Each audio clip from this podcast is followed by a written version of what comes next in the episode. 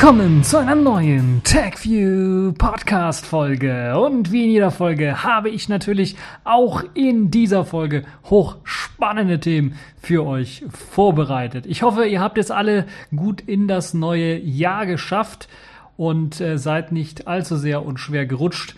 Äh, das dürfte bei den Wetterverhältnissen, die wir heutzutage jetzt hier haben, doch nicht allzu schwer gefallen sein denn äh, es kommt ja einem fast wie Frühling vor bei fast 15 Grad, die wir hier letztens in Köln hatten.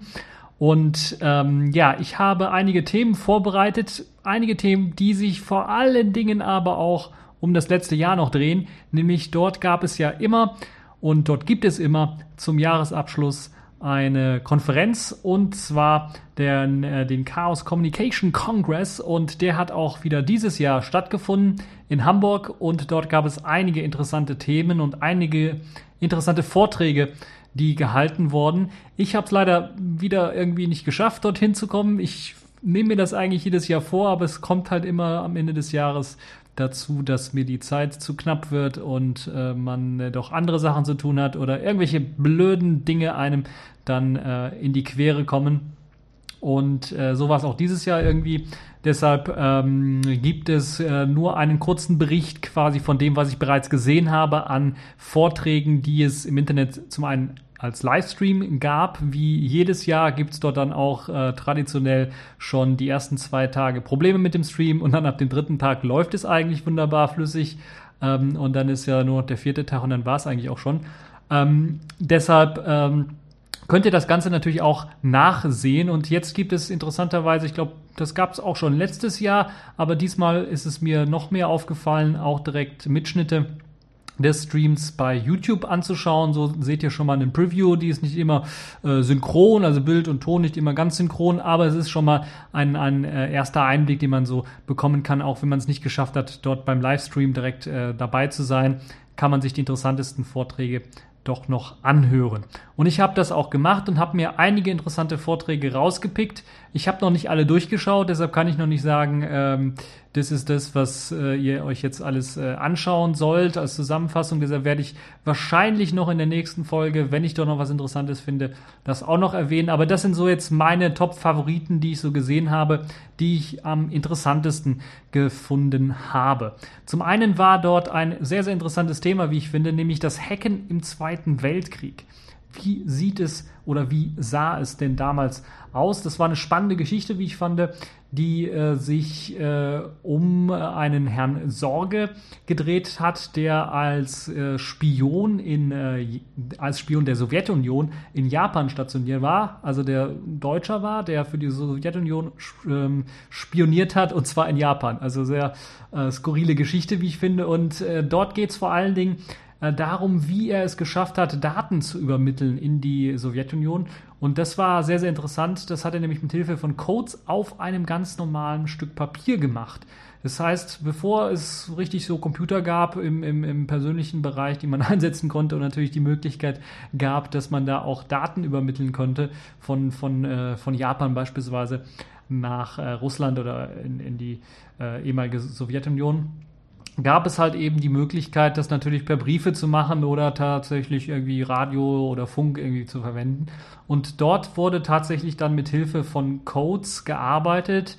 Ähm, man hatte keinen Computer, der jetzt eine Verschlüsselung gemacht hat, sondern der Computer saß äh, im Kopf quasi und musste dann die Verschlüsselung durchführen.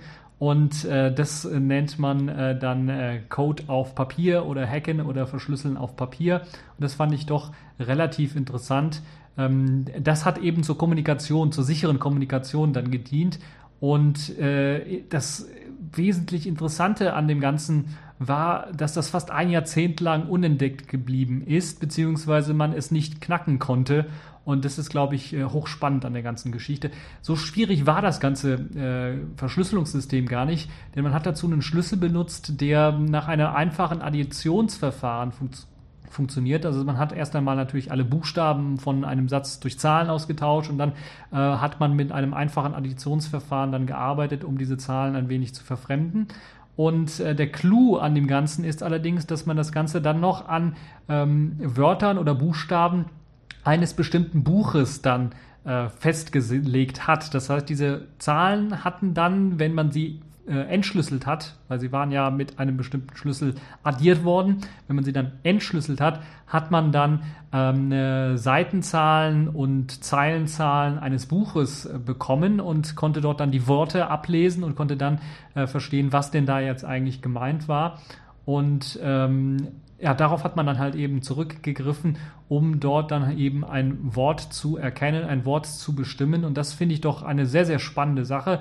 Auch heutzutage noch glaube ich, äh, recht spannend, äh, mit was für Mitteln, äh, die ja damals sehr recht primitiv waren, man dann doch äh, es geschafft hat, fast ein Jahrzehnt lang um, unentdeckt äh, zu bleiben mit dieser Verschlüsselung oder zumindest die Verschlüsselung, die ja sehr einfach aufgebaut war, dann äh, fast unknackbar zu machen für die, die Sicherheitsbehörden, die es dort da gab zu der Zeit. Dieses ganze Verfahren wird in diesem Talk noch einmal ganz, ganz ausführlich beschrieben. Ich habe das jetzt nur ganz grob angerissen, weil es gibt noch viele weitere Talks, über die ich jetzt, die ich mal so kurz anschneiden möchte die ich euch empfehlen kann. Also das ist sehr, sehr spannend, wenn ihr euch so ein bisschen mit, äh, mit, mit Geschichte auseinandersetzen wollt, äh, die dort erzählt wird, aber auch vor allen Dingen auch mit Kryptographie, auch was äh, die ja, äh, Frühzeit von Kryptographie angeht und was vor allen Dingen dieses äh, Verschlüsselungsverfahren angeht, was doch relativ ausgeklügelt war, weil es auch äh, dann mit Codes arbeitete, beispielsweise immer den gleichen Anfangscode, äh, damit man wusste, okay, diese Übermittlung stammt jetzt von dem Spion an dem und dem Ort und nicht von einem anderen Spion.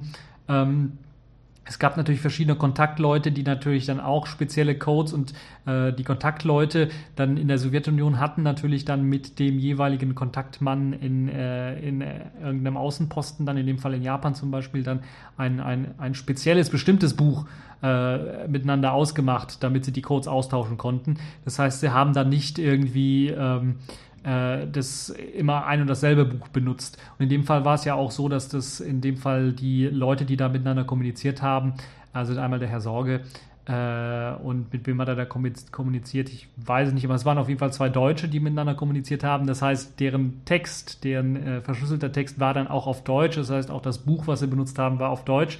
Und da ist natürlich das Interessante, wenn ein ähnliches Verschlüsselungsverfahren auch bei anderen äh, Dingen eingewandt worden ist, äh, in einer anderen Sprache beispielsweise, dann macht es das Ganze natürlich noch schwieriger, das zu entschlüsseln für, ein, äh, für jemand Drittes, der dann eben die Sprache nicht kann oder kennt. Ähm, und das ist, glaube ich, auch eines der interessanten Sachen dabei. Ansonsten ein sehr, sehr spannender Talk. schaut euch das durchaus mal an, falls ihr euch mit Kryptographie ein wenig beschäftigen wollt. Das ist eine sehr interessante Geschichte. Es gab dann natürlich auch eine, einige etwas größere Auftritte. Einen der etwas größeren Auftritte äh, hat Jacob Applebaum abgeliefert, der noch einmal über die NSA-Überwachungstools geredet hat. Das war so quasi sein Part 2, also sein zweiter Teil äh, der Überwachungstools, denn er hat ja bereits im letzten Jahr, wenn ich mich nicht irre, äh, einen, äh, einen Vortrag gehalten das war so quasi sein erster Teil, der ja auch schon eingeschlagen hat, so ein bisschen ähm, gerade dann auch im Hinblick dann später, vor allen Dingen, wo ja im Laufe des Jahres dann bekannt geworden ähm, ist, was die NSA denn da alles tatsächlich abhört und abschnorchelt und macht und tut. Ähm, und vor diesem Hintergrund wurde das Ganze natürlich recht aktuell. Und da Jacob Applebaum ja sich auch quasi in Deutschland hier äh, aufhält, äh, weil er so ein bisschen der, der ähm, USA oder den USA und den Sicherheitsbeamten dort entgehen möchte, ist das auch ein weiterer interessanter Talk, den man sich da anhören und anschauen kann. Und äh, dort gibt es vor allen Dingen so Sachen, die natürlich vor dem Hintergrund der Snowden-Debatte dann noch so ein bisschen jetzt nicht mehr ganz so spektakulär wirken, äh, einige davon zumindest, aber dann doch nochmal zeigen, wie weit die NSA denn tatsächlich geht.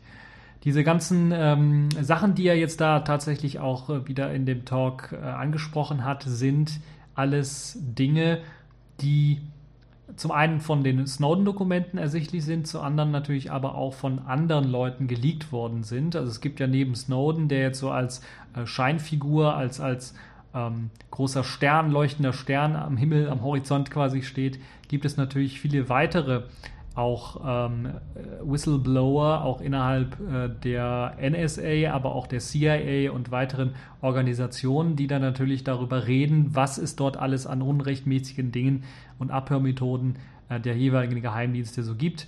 Und dazu gibt es dann äh, auch ein sehr, sehr spannendes Detail, beispielsweise, dass jedes Smartphone, jedes Smartphone, in dem Fall wurde ganz speziell auch Apple angesprochen, quasi ein, von Hause aus eine Hintertür besitzt, mit dem halt eben eine Sicherheitsbehörde dann dort reingehen kann. Ähm, eine Hintertür kann sein entweder tatsächlich eine richtige Backdoor oder tatsächlich dann auch einfach eine Zero-Day, ähm, ein Zero-Day-Exploit, der mit Absicht drin gelassen worden ist von den Systemen oder von den Herstellern der Systeme. Äh, und das soll eben mit jedem Handy möglich sein, dass man dort zugreifen kann und dann beispielsweise Spyware auch auf die Smartphones bringen kann. Zum Teil wird die Spyware sogar bei den Smartphones ausgeliefert. Und Apple wurde da speziell angesprochen. Äh, Jacob Applebaum hat da nicht ganz allzu viel gewusst, ob Apple da selber auch dran beteiligt ist oder ob einfach nur sie geschlammt haben bei der Programmierung. Apple hat sich dann kurz nach dem Vortrag auch bereits gemeldet und gesagt, wir haben mit denen nicht zusammengearbeitet, wir haben mit denen auf jeden Fall keine Sicherheitslücke extra implementiert oder keine Backdoor installiert ist die Frage, wie, inwieweit kann man äh, denen überhaupt noch, noch trauen, dem äh, jetzt äh, nicht Apple im Speziellen, sondern im Allgemeinen äh, Firmen, die in den USA ansässig, sind, die ja natürlich auch Verträge unterschrieben haben, beziehungsweise Anweisungen bekommen haben, über manche Dinge gar nicht reden zu dürfen. Und äh, das ist natürlich dann immer so eine Sache, wo man dann nicht ganz genau weiß, äh, ja, ist das denn so? Dürft ihr darüber frei reden? Müsst ihr eventuell ein Dementi rausgeben, obwohl es nicht stimmt? Und das ist halt schon ähm, ja, sehr, sehr schwierig, das Ganze dann äh, tatsächlich auszuwerten und, und sich äh, das Ganze dann ganz genau an, anzuschauen. Ja, aber es gab noch weitere interessante Sachen und einige interessante Sachen, die mich auch selber ein bisschen überrascht haben. Dazu zählt zum Beispiel, dass sogar Hardware abgefangen wird und dann tatsächlich mit infizierter Firmware bespielt wird. Das heißt, auch ganz, ganz neue, taufrische Hardware wird, die ihr vielleicht bei Amazon bestellt habt, ein Mainboard oder sowas, wird einfach abgefangen von der NSA oder von der CIA tatsächlich und die machen das Paket auf, natürlich in einem Verfahren, äh, so dass ihr das selber dann, äh, wenn das Paket bei euch ankommt, gar nicht mehr merkt. Und äh, machen dann nicht nur das auf, sondern machen dann auch die Verpackungen der Beutel, der, wo, wo die Hardware eingepackt ist, einfach auf und tauschen dort Chips aus, teilweise auch. Das heißt, die packen da einfach neue Chips rein, löten da neue Sachen rein oder ähm, tauschen alte Sachen aus. Oder sie bespielen einfach neue Firmware da drauf. Das heißt, die Firmware sieht dann aus wie die Original-Firmware. Man hat eventuell auch mit den Original-Firmware-Herstellern zusammengearbeitet. Allerdings hat sie dann natürlich noch ein paar Zusatzfunktionen, die die, die NSA sicherlich sehr gut gebrauchen kann. Ähm, das ist also wirklich schon sehr, sehr erstaunlich. Gerade auch das letzte Detail. Also das mit der Firmware, da sage ich, okay, die fangen das ab und packen ihre eigene Firmware drauf.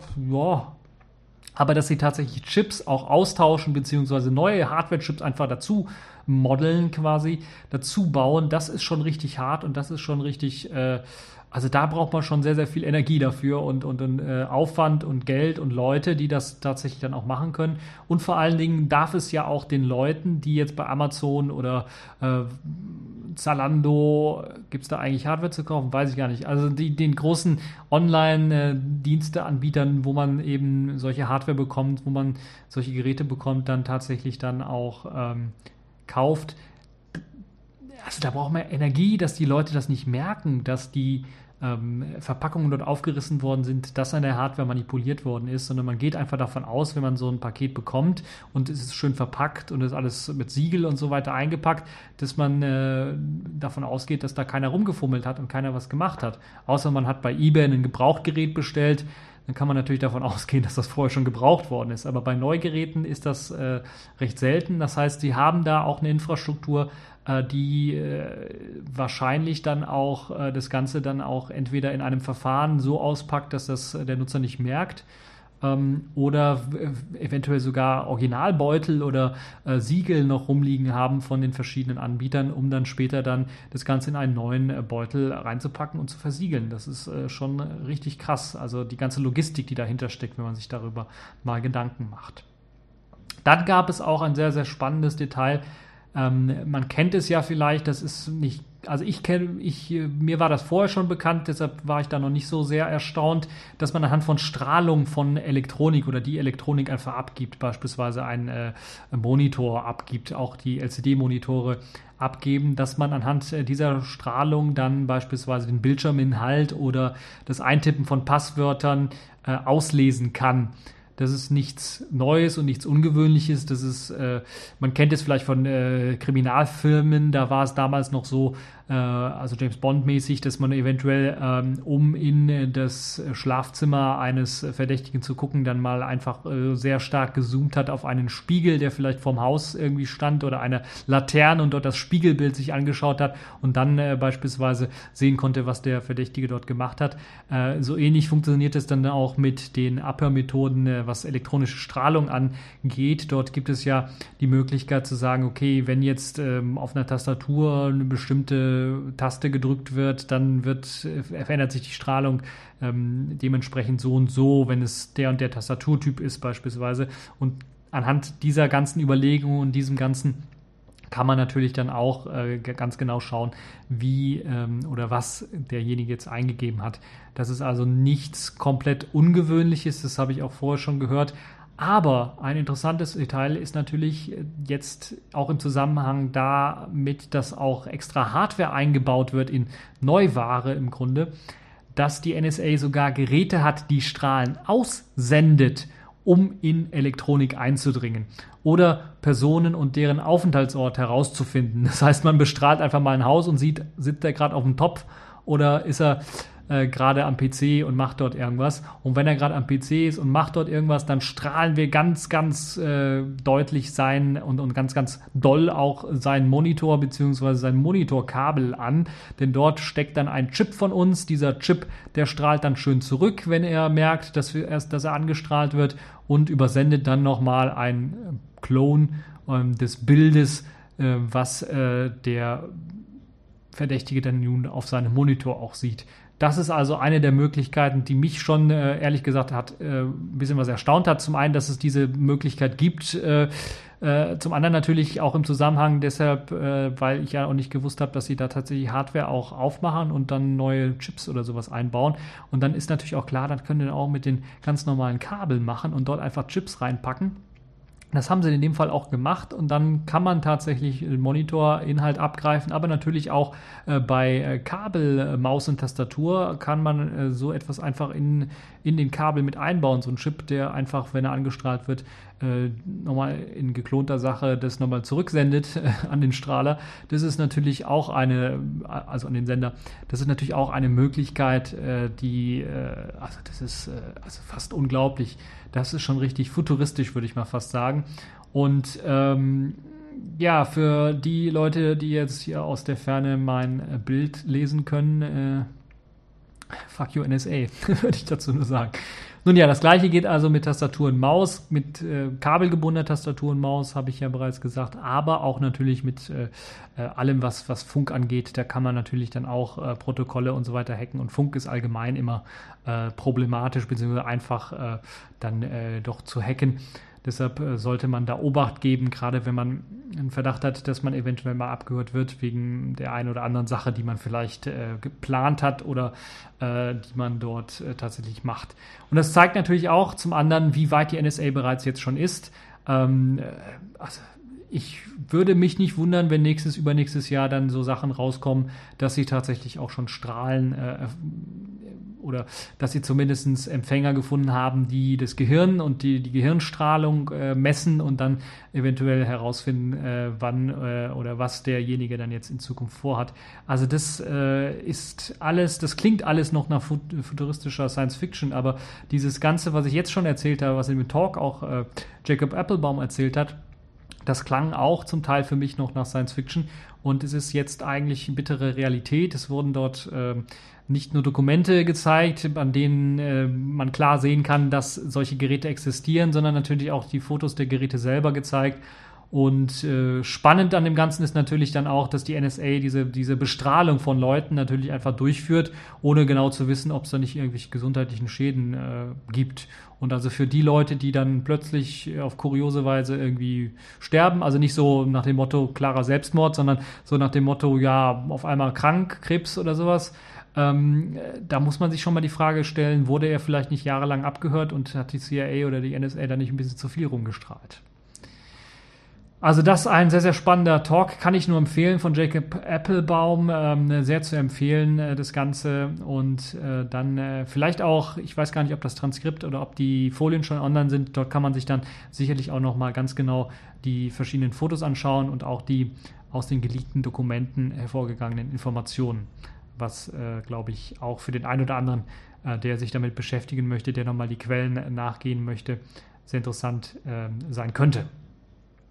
Ja, dann war es äh, auch noch sehr, sehr spannend, denn ähm, an diesem 30. C3 ging ja dann auch, oder kurz davor wurde ja auch die neue Regierung quasi ähm, äh, vereidigt und die alte Regierung und quasi zur, zum Ende der alten Regierung mithin musste auch unser ähm, oberster Bundesdatenschützer gehen, nämlich der Peter Schaar. Aber das war eine gute Gelegenheit, dass er gehen konnte, denn er hatte auch einen Vortrag zu halten am 30. C3 und konnte dann, ich glaube, etwas offener sprechen, als wenn er noch in dem Amt gewesen wäre. Denn er hat dort einige Einblicke doch äh, und einen, einen interessanten Einblick vor allen Dingen in die Rolle und die Möglichkeiten des äh, Bundesdatenschutzbeauftragten gegeben sowie auch der Landesdatenschutzbeauftragten. Und das fand ich recht spannend, denn dort gibt es einen sehr, sehr interessanten Unterschied, nämlich der Bundesdatenschutzbeauftragte hat außer der Möglichkeit, äh, stark zu schimpfen, eigentlich keinerlei Mittel, äh, um den Datenschutz tatsächlich durchzusetzen.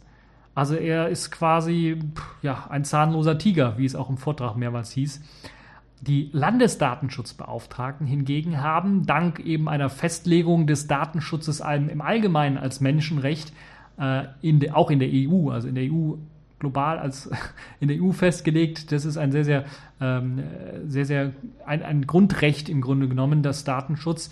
Deshalb hat man das auch in der EU weit ähm, weitgehend durchgedrückt und das hat dazu geführt, dass die Landesdatenschutzbeauftragten dann höhere Gewalten bekommen haben, höhere Macht bekommen haben und sie haben beispielsweise dann die Möglichkeit, auch wenn sie noch nicht sehr, sehr stark ist, aber sie haben die Möglichkeit, dann Strafen auszusprechen an, an Firmen oder an, an, ja, an Firmen vor allen Dingen, ähm, die eben mit dem Datenschutz äh, lax umgehen oder den einfach verletzen, von bis zu 300.000 äh, Euro. Das klingt natürlich für die eine oder andere Firma wie Peanuts. Ähm, allerdings gibt es natürlich auch einige interessante Beispiele, beispielsweise, äh, das hat Peter Schaar auch erwähnt, das Beispiel Lidl. Lidl und der Datenskandal, wo also die alten, äh, wo, wo, die eigenen äh, Mitarbeiter mit Hilfe von Kameras ähm, überwacht worden sind, das einfach datenschutzrechtlich natürlich sehr äh, bedenklich war und äh, eigentlich hat das äh, gegen jeden Datenschutz irgendwie verstoßen.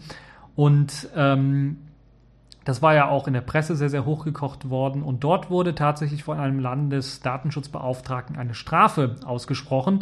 Das Interessante bei Lidl ist, äh, da sie sich ja juristisch so äh, positioniert haben, natürlich um weniger Steuern zu bezahlen und so weiter und so fort, dass sie nicht als große Ladenskette gelten, so wie Aldi beispielsweise, sondern dass jeder Lidl für sich selber gilt als, als eine eigenständiges kleines äh, Unternehmen hat man natürlich dann diese 300.000 Euro mh, hm, Strafe ausgesprochen für jedes kleine Lidlchen, was es so gab. Und das hat natürlich dann Lidl schon doch ein bisschen was größer und äh, heftiger getroffen. Und deshalb ist Lidl mittlerweile, glaube ich, in Sachen Datenschutz da doch sehr auf Zack, weil äh, das ist natürlich dann doch eine etwas größere Summe, die da zusammengekommen ist. Und die hat dann auch äh, Schmerzen bereitet, sicherlich. Das ist also eine kleine Anekdote so am Rande, wie man natürlich dann auch äh, einige doch richtig äh, treffen kann. Aber natürlich ist diese 300.000 Euro Strafe ähm, ist zumindest besser als was der Bundesdatenschutzbeauftragte so machen kann. Aber sie ist halt noch etwas harmlos, deshalb muss das natürlich gestärkt werden. Und das hat äh, Peter Schaar auch noch ganz deutlich in seinem Vortrag dann äh, auch ausgeführt, dass er sich mehr Datenschutz wünscht, dass er sich vor allen Dingen bessere Gesetze wünscht, dass er sich von der neuen Regierung der großen Koalition mehr und bessere Gesetze wünscht, was eben diesen Datenschutz angeht. Ähm, da kam einfach gar nichts oder zu wenig. Der Bundesdatenschutzbeauftragte braucht mehr Privilegien. Er braucht die Möglichkeit, dass er tatsächlich auch mal eingreifen kann. Und dann natürlich auch immer ein Problem, das äh, die Datenschutzbeauftragten haben, ist nicht nur, dass ihnen so ein bisschen die Mittel fehlen, ähm, um Dinge durchzusetzen gegen Firmen, sondern vor allen Dingen gegenüber Behörden. Bei denen äh, können sie außer eine Beschwerde im Grunde genommen nichts machen. Das heißt, man kann sich dann beschweren, beispielsweise bei Bundestrojaner konnte man sich beschweren beim Innenministerium, das ist alles irgendwie, das verstößt gegen den Datenschutz, hat dann Beschwerde eingelegt und das Bundesinnenministerium hat dann zurückgeschrieben, nö. und das war's dann. Also schon ist das vom Tisch. Da, deshalb braucht man da auf jeden Fall mehr Befugnisse für diese Datenschutzaufpasser. Ähm, äh, Die brauchen einfach äh, mehr Durchsetzungskraft das Ganze muss äh, etwas unabhängiger werden von den einzelnen Regierungen. Das sehe ich zumindest jetzt bei der neuen Datenschutzbeauftragten. Ich habe leider den Namen äh, vergessen, aber das Einzige, was ich im, im Hinterkopf habe, ist, dass sie ganz deutlich gesagt hat, dass sie überhaupt keine Probleme sieht mit der Vorratsdatenspeicherung. Und äh, allein dieser Satz disqualifiziert sie eigentlich schon von dem äh, Bundesdatenschutzbeauftragten oder von dem Amt des Bundesdatenschutzbeauftragten. Und deshalb würde ich äh, ganz deutlich sagen, also das muss alles noch verbessert werden, es muss unabhängiger werden. Und äh, dann äh, hoffen wir, dass äh, der Datenschutz tatsächlich als Grundrecht, als äh, Menschenrecht, als äh, äh, nicht nur in der EU, sondern auch weltweit anerkannt wird, beispielsweise von den USA, ähm, was äh, ja in letzter Zeit doch nicht so sehr der Fall ist ähm, war. Accepted. Connecting. Complete. System activated. All systems operational.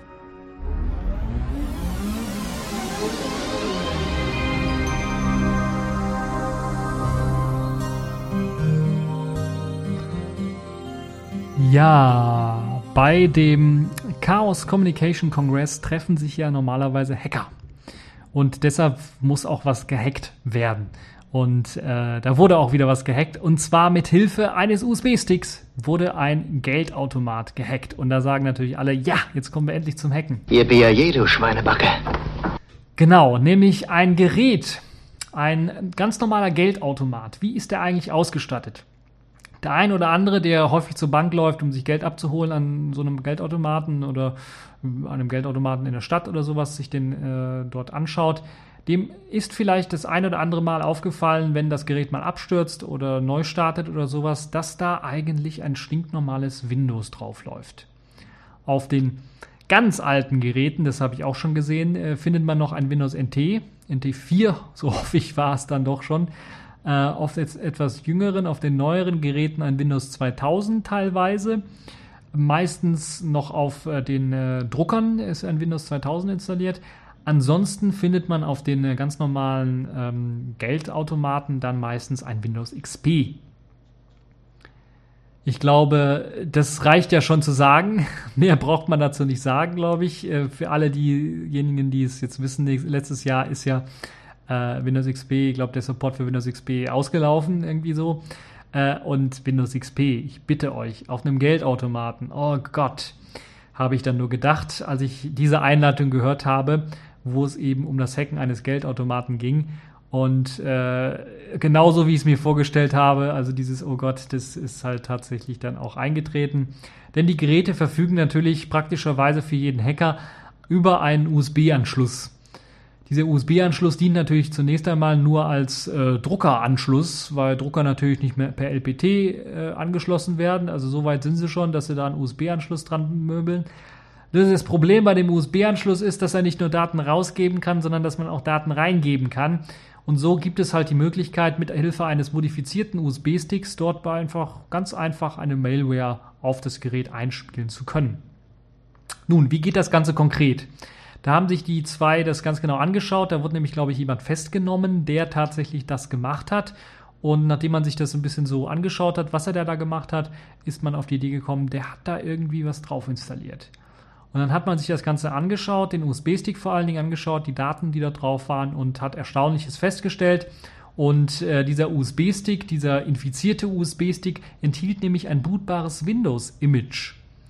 Das heißt, ein ganz normales Windows, was man auch vielleicht als BART PE oder als Pre-Installation Environment kennt, ist dort drauf. Das bootet also in eine Art quasi Live-Windows-System und kopiert dann natürlich automatisch, wenn es in dieses Windows-System reinbootet, die Daten vom Geldautomaten und infiziert diesen dann anschließend mit Hilfe einer Mail, äh, Malware, die also drauf ist, also einem kleinen äh, trojanischen Pferd beispielsweise oder einer kleinen initiierten DLL-Datei, die dann in das Windows-Verzeichnis, äh, in das Windows-System-Verzeichnis reingepackt wird äh, und oder System 32 Verzeichnis, je nachdem, was für eine Plattform. Ähm, das ist also der eigentliche Hack. Man bootet einfach das Gerät neu und es bootet dann vom USB-Stick und der USB-Stick hat dann natürlich vollen Zugriff auf die Festplatte, kann dort dann seine Malware platzieren, kann auch die Daten vorher von der Festplatte, von der von der Geldautomaten-Festplatte äh, dann einfach rüber kopieren, um dann mal zu sehen, ja, okay, wann hat wer wie viel Geld abgeholt, oh, also welche Karte, wie viel Geld abgeholt äh, und so weiter und so fort. Das kann man dort also alles sehen. Also zu den Daten zählen dann diese Zahlungsdaten, aber auch Kreditkartendaten, ähm, je nachdem, was für ein Geldautomat, um was für einen Geldautomaten es, es sich dort handelt. Und ähm, der USB-Stick selber und das ganze Hacken an sich ist gar nicht mal so schwer aufgebaut, denn auf dem USB-Stick lag ein einfaches Batch-Skript. Ja, Batch-Skript. Es geht ja um Windows Batch-Skript. Die, äh, dieses Batch-Skript hatte den wunderbaren Namen hack.bat. Ähm, also ganz, ganz unauffällig. Und das sorgt halt eben für den Hack. Nachdem es halt eben aus dem Autostartordner des äh, bootbaren Live-Windows dann heraus gestartet wurde, ähm, macht es nichts anderes als zu prüfen, bin ich jetzt auf dem richtigen, äh, auf der richtigen Maschine, laufe ich auf der richtigen Maschine, denn für jeden Maschinentypen muss es einen eigenen oder gibt es einen eigenen, äh, eine eigene kleine Malware, die für diesen Typen geschrieben worden ist, die die Möglichkeit hat, diesen Typen dann auszulesen und zu benutzen. Und ähm, dieser Schadcode wird dabei in einer Exe-Datei versteckt, die wird auf das System kopiert natürlich. Sie enthält verschlüsselt den eigentliche, das eigentliche Schadprogramm, also die DLL-Datei, die dort verschlüsselt rumliegt, ähm, und wird mit Hilfe eines einfachen Codes dann heraus extrahiert. Also die Verschlüsselung wird gelöst und dann wird das, also entschlüsselt und dann wird das Ganze extrahiert noch einmal und dann rüber kopiert in das, also es ist schon sehr, sehr clever gemacht, äh, so dass wenn jetzt jemand das äh, selber mal äh, reverse engineeren möchte, dass das nicht allzu einfach ist. Jedoch ist das den zwei äh, Hacker denn äh, doch da gelungen, das Ganze dann doch ein bisschen was äh, weiter auseinanderzunehmen und so haben sie dann halt eben auch die innere Struktur dieses Schadcodes entschlüsselt. Und äh, das Tolle und das Schöne ist, deshalb empfehle ich euch den Talk auch mal anzuschauen. Dort wird auch der zwölfstellige Code gezeigt, der einem ermöglicht, dann auf so einem gehackten Geldautomaten das sogenannte Secret Menü oder das Malware Menü aufzurufen. Das wird ganz einfach über das Tastenfeld eingegeben, dieser zwölfstellige Code, und dann öffnet sich halt eben dieses äh, versteckte Menü und dort hat man dann die Möglichkeit zu sehen, wie viel Geld jetzt in welcher Geldkassette rumliegt, also 100ern, 50ern, 20ern und 10ern. Äh, ich glaube, mehr kriegt man am Geldautomaten gar nicht anscheinend. Das kann man dort sich anzeigen lassen. Und man kann natürlich dann auch die verschiedenen Geldkassetten leeren, also sagen, okay, leer mir mal alle Hunderter, die nehme ich dann einfach mal mit. Und äh, das ist halt eben äh, der ganze Trick an dem Ganzen. Und im verborgenen Menü kann man halt dann eben eine beliebige Summe auch abziehen. Das heißt, man muss da nicht irgendwie sagen, ganze Geldkassette leeren oder sowas, sondern man kann ganz komfortabel angeben, wie man es am Geldautomaten gewohnt ist. Ich möchte so und so viel Geld abheben und das kriegt man dann auch. Ähm,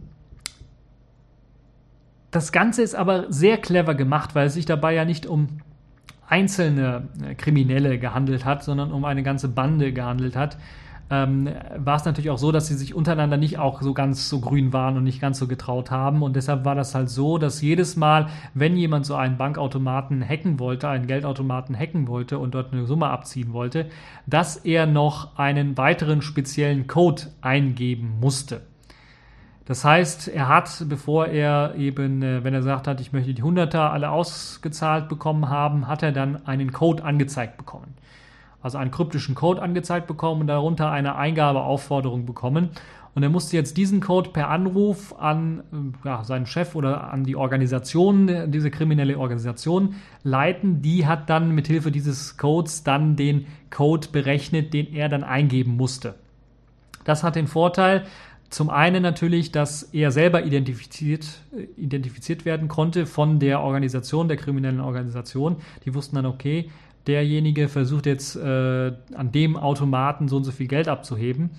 Äh, zum anderen natürlich hat es dann auch äh, für, für, für die Leute selber auch die, die Sicherheit, dass die gewusst haben, okay, ähm, äh, der hat jetzt so und so viel Geld, das heißt, wir können es ihm später abnehmen oder er muss jetzt so und so viel Prozent abgeben, dann können wir ganz genau berechnen, wie viel Geld er denn jetzt in dem letzten Monat da abgezweigt hat und so weiter und so fort.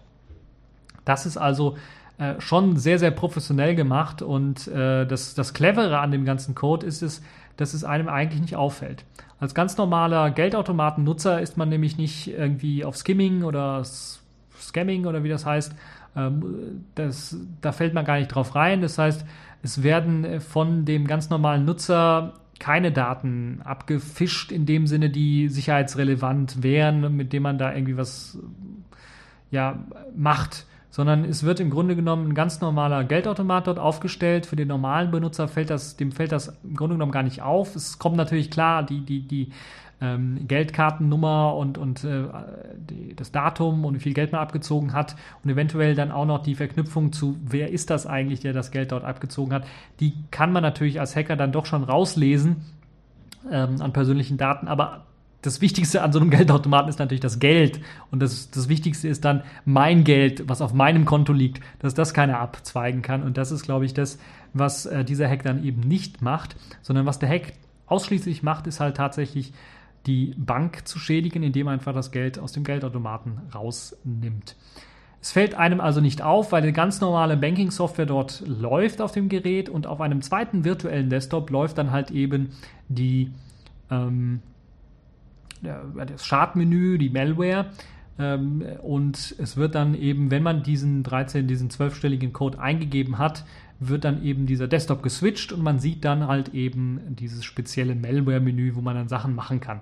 Zu diesem Malware-Menü kann man auch noch sagen, die sind auch sehr clever äh, gebaut, so dass man dort auch die Möglichkeit hat, direkt äh, zu sagen, okay, formatiere mir den ganzen Rechner. Äh, dieses Formatiere mir den ganzen Rechner heißt, heißt nichts anderes als äh, deinstalliere einfach die Malware von dem Gerät äh, und lösche alle Daten, die auf mich irgendwie hinweisen könnten. Das ist halt eine clevere Sache, die schon ein bisschen so zeigt, dass da eine Organisation hintersteckt. Das andere ist ganz einfach, dass dort auch ähm, äh, weitere ja, Diagnosetools mit integriert sind, die einem helfen, so ein bisschen was äh, über den Automaten zu wissen, wie beispielsweise nochmal ganz genau ähm, äh, anzuzeigen, was für ein Automatentyp es sich handelt. Hintergrund dahinter ist tatsächlich, dass wirklich jedes, jedes Malware-Programm auf einen bestimmten Typen dann abgerichtet ist und manchmal vorkommen kann, dass eben die Malware nicht ganz kompatibel ist mit dem Typen. Deshalb muss man dann nochmal die äh, ganz normalen Daten des, des äh, Geldautomatens auslesen können und die dann per Telefon nochmal an die Organisation, an die Kriminelle zu melden sodass äh, dort dann tatsächlich die Malware nochmal äh, für diesen bestimmten Geldautomaten angepasst werden kann. Eine andere Möglichkeit ist natürlich auch, man geht einfach dorthin, ähm, schleust die Malware ein, liest den Typen des Geldautomatens aus, dann sieht man diese ID, geht dann wieder zu sich nach Hause und hackt dann zusammen für diese spezielle ID des Geldautomatens dann, also der dann nur für diesen speziellen Geldautomaten gilt, die Malware zusammen damit die halt eben nur auf diesem Gerät funktioniert und infiziert das Gerät nochmal neu und äh, kann dann eben äh, Sachen dort äh, abheben an, an Kohle. Das ist also das, äh, was äh, dort in diesem Vortrag dann äh, zu den Geldautomaten per USB-Stick hacken gesagt worden ist im Grunde. Es gibt natürlich noch viel, viel mehr. Könnt euch das, ich empfehle euch das Video euch anzuschauen. Mittlerweile sind auch Heise und Golem drauf aufgesprungen und haben dann kleine Artikelchen zu dem ganzen äh, Hacken des Geldautomatens per USB-Stick verfasst. Ihr könnt euch das Ganze ganz genau anschauen, nochmal in dem Video. Dort seht ihr dann auch den Code, äh, den ihr benutzen könnt. Es gibt auch einen weiteren Code, der etwas länger ist als zwölf Stellen, der einem dann auch ermöglicht, äh, dann äh, die automatische Löschung der Malware vorzunehmen. Das wäre vielleicht also mal nützlich, wenn ihr das nächste Mal im Geldautomaten geht und gerade keiner guckt, weil es könnte ja verdächtig sein. Also lasst euch bloß nicht erwischen, wie ihr den zwölfstelligen Code eingibt, weil sonst äh, landet ihr vielleicht mal für einen Tag äh, auf der Polizeistation. als Verdächtiger. Aber versucht es einfach mal, da den zwölfstelligen Code einzugeben und falls euch dann ein äh, komisches Menü entgegenkommt, dann würde ich erstmal sagen, oh, dann nochmal den Zettel rauskramen, eventuell, wo habe ich eigentlich diesen etwas längeren Code für das Löschen des Malware-Programms äh, notiert und dann den mal eingeben, dann hoffen, dass das Programm gelöscht wird. Ansonsten würde ich äh, vielleicht mal äh, die Bank wechseln oder einfach mal zum anderen Geldautomaten gehen und es dort nochmal versuchen. Also das so mein kleiner Tipp an alle, die äh, jetzt in Zukunft äh, etwas äh, vorsichtiger sein sollten, wenn sie mal Geld abheben. Es zeigt allerdings, und das finde ich das Erschreckende, das ist jetzt ja ein Angriff, der die Kunden äh, des Geldautomatens nicht so sehr schadet, weil das Geld von deren Konto nicht abgezogen wird. Natürlich werden private Daten ausgelesen, aber äh, das äh, ist, glaube ich, das wesentlich nicht so schlimme, aber trotzdem immer noch schlimme aber es ist nicht so schlimm, wie wenn das Geld vom Konto abgezogen würde. Das heißt, die Bank wird dort nur geschadet. Aber äh, ihr müsst euch mal vorstellen, Windows XP läuft auf diesen Maschinen. Äh, Windows XP ist jetzt schon ausgelaufen, wird vielleicht dieses Jahr dann, werden vielleicht einige dieser, nicht alle, weil das dauert ja auch eine Zeit lang, der Geldautomaten dann vielleicht auf Windows 7 oder sowas geupdatet. Das ist aber, glaube ich, auch nicht äh, so äh, der Bringer, würde ich äh, ganz deutlich mal jetzt behaupten. Ähm, auch die, die Sache mit dem USB-Anschluss für den Drucker ist so ein bisschen problematisch. Ähm, ich weiß, dort wird Standard-Hardware verwendet, Standard-PC-Hardware äh, wird dort tatsächlich verwendet, weil es gibt teilweise auch, wenn man sich mal bei eBay oder und Co. umguckt, ähm, auch Angebote, wo tatsächlich dann alte äh, Hardware aus solchen Automaten dann auch verkauft wird. Äh, sicherlich vielleicht für den einen oder anderen interessant, der darauf hofft, dass die die Festplatten nicht richtig gelöscht haben, um dann mal äh, drauf zu schauen. Aber ähm, das ist natürlich äh, so eine Sache, wo ich sagen würde, hier würde doch ein proprietärer Anschluss äh, ordentlich viel Sinn machen, so dass man nicht mit dem USB-Stick einfach da rangehen kann, um dort Daten aufzuspielen, sondern dass man dort einen anderen proprietären, speziellen Anschluss irgendwie entwickelt, ähm, der äh, dann nicht so alltäglich ist wie USB und wo man dann vielleicht einen Adapter braucht, um dann einen USB-Drucker anzuschließen äh, oder auch äh, USB-Hardware, weil teilweise auch Updates äh, des Gerätes dann da irgendwie aufgespielt werden. Wobei ich mir doch schon, äh, wobei ich mich so, schon sehr frage und, und ich habe also noch nie jemanden gesehen an so einem Geldautomaten, der dort Updates eingespielt hat. Ähm, also ein Wartungsteam, das dort Updates eingespielt hat oder sowas, sondern die haben den Rechner neu gestartet. Das war vielleicht das Größte, was sie jemals gemacht haben da. Oder mal ein äh, Scandisk, in, in Checkdisk, heißt es jetzt durchgeführt. Das war es dann auch schon. Ähm, also ich komme immer noch nicht dahinter, dass da wirklich noch ein Windows drauf läuft. Also da müsste doch irgendwie was laufen, was so ein bisschen was sicherer ist, wo man dann nicht irgendwie direkten Zugriff auf alles hat, wo man nicht direkt root ist und alles machen darf auf dem Gerät, wo man dann vielleicht das Ganze ein bisschen was komplexer aufbaut, sodass das Teil sicherer ist. Weil ähm, wenn es so einfach hackbar ist, dann kann man natürlich auch noch viele weitere Sachen machen, die natürlich dann auch jeden Kunden dann zum Schaden ähm, werden äh, kann, wenn man halt eben äh, so einfach dort einen Trojaner oder sowas aufbau, ähm, draufpacken kann. Man muss aber dazu sagen natürlich, dass die Leute, die das gemacht haben, das sehr professionell gemacht haben, dass man schwer davon ausgehen muss, von den ganzen Hardware-Kenntnissen, die sie hatten und den ganzen speziellen Kenntnissen und, und Software, die sie geschrieben haben für spezielle Geräte, dass sie entweder einen Informanten hatten oder sogar Leute hatten, die für die Firmen gearbeitet haben, die diese Rechner hergestellt haben äh, und oder die Software aufgespielt haben und die Software hergestellt haben. Anders ist das kaum denkbar, dass man so schnell im Grunde genommen und, und gründlich dann äh, arbeiten konnte, um diesen Trojaner, diese Malware dann tatsächlich auf dem Gerät zu installieren und, und dann äh, auszunutzen. Ja, das also auch ein weiterer spannender Vortrag, den es äh, gab auf dem 30. C3. Und kommen wir zu einem weiteren spannenden äh, auf, ja, Vortrag, wo ich eigentlich schon fast schon sagen würde, dass äh, wir dieses Thema letztes Jahr schon, glaube ich, zum, ich weiß nicht wie viel Male schon, aber schon sehr, sehr oft gehört haben, nämlich es geht wieder um Xorg oder den X-Server. Oh nein, nicht du schon wieder. Doch, doch, da hat sich nämlich einer mal ein bisschen was länger und etwas breiter beschäftigt mit der Sicherheit dieses X-Servers. Äh, Sachen Technologie haben wir ja dieses Jahr, letztes Jahr sehr, sehr viel gehört schon, was ähm, den X-Server und Xorg angeht. Diesmal hat sich jemand mit der Sicherheit beschäftigt und hat viele, viele alte Bugs auch gefunden. Man muss natürlich bedenken, dass äh, die, die X-Geschichte schon mehr als 20 Jahre alt ist, das ganze Gerät. Äh, so 30 sogar, wenn ich jetzt so richtig überlege. Und vielleicht sogar noch älter. Und das meiste oder die meisten Probleme, die dort gefunden sind, natürlich dann Probleme sind, die äh, einfach aus der Historie bedingt sind. Speicherüberläufe oder sowas. Äh, beispielsweise, dass ein Überlauf äh, passieren kann, wenn man den Text markiert. Bei X, da wird er automatisch kopiert in einen Buffer. Ähm, da ging man damals einfach gar nicht von aus, dass man einfach eine, eine 4 GB Textdatei oder so hat und es dann einfach der X-Server abschmiert, sondern äh, also da ging man einfach gar nicht, das war einfach unmöglich, undenkbar damals, als man es programmiert hat. Heutzutage ist das nicht so undenkbar und deshalb äh, gab es da beispielsweise einen Crash oder einen, einen äh, Bug, der, den man im X-Server finden kann. Das andere ist natürlich, der X-Server läuft ja meistens auch unter Root-Rechten. Und das hat natürlich dann immer bei Speicherüberläufen Überläufen wissen wir, okay, da könnte man eventuell irgendwie dann doch, wenn er als Root ausgeführt wird, Root-Rechte ergattern.